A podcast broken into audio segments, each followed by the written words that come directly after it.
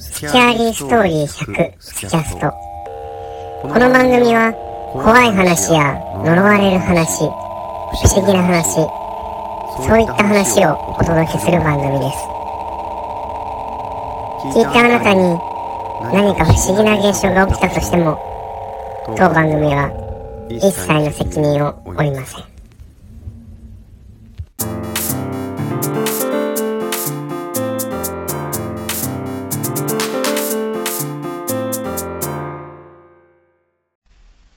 が差した。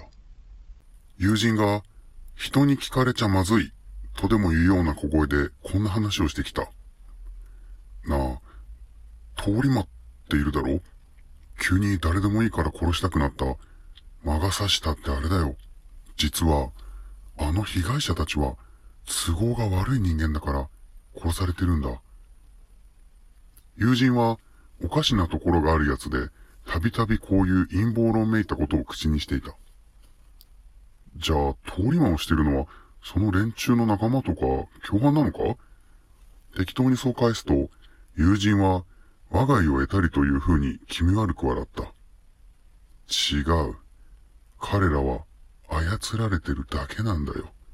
通り魔って、計画的な殺人とは違うだろ？あいつらに、都合の悪い人間を殺すために、利用されてるだけなんだよ。口頭無形もいいところだった。人間をラジコンみたいに操るなんてまるでゲームだ。どうやって操んだよ。それに、あいつらってのは誰なんだ友人にさらに顔を近づけ、ひそひそと耳打ちをした。どうやって操ってるかは俺も知らない。ただ、連中の正体は知っている。未来人さ。未来人？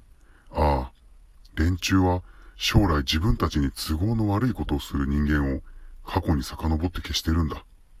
そうか、わかった。帰って寝ろ。8時間以上だぞ。その日はそれでお開きとなった。それから2週間もしないうちに友人が死んだ。夜、自転車で買い物に出た時に車にひかれたらしい。自転車は無灯火だったそうで、警察もそのせいで発見が遅れたのだろうと考えた。しかし、逮捕されたドライバーは、ちゃんと彼が見えていたという。それでも、なんとなくブレーキを踏む気にならなかったのだと言ったという。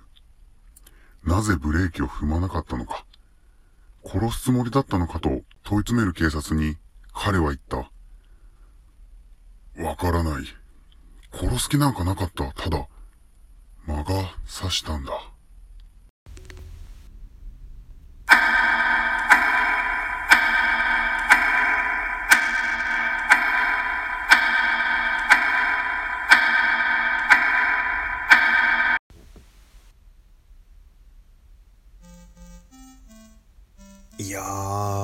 運転手の発言のこのオチにゾクッと本当にゾクッとしてしまいました。ジェットコースターで一気にこう下る時といいますかブランコを勢いよく漕いでいる時に心臓がキュッとなる感じといいますかなぜか魔が差したという言葉にこうヒヤッとしたそんな感じを心臓に受けてしまいました。意味コアとはまたちょっと違う感じにはなると思うんですけど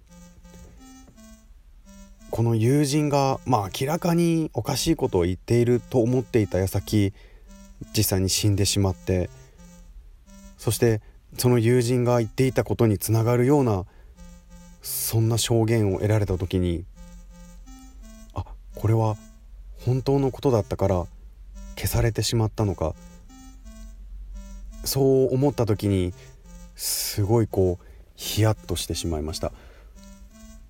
なんだろう実際には友人がそんないきなり亡くなることなんてなかなかありえない話なんですけど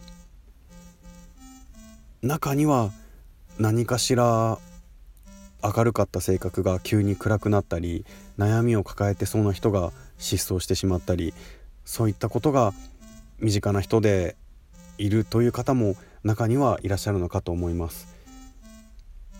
意味コア系が結構好きなんですけどこの話は短編ながらによく作られた文章だなと思います。ゾクッとしてしまいました。こういった話がまたたくさん見つかれば皆様にもお伝えしていきたいなと思います。それでは今回のお話間が差した。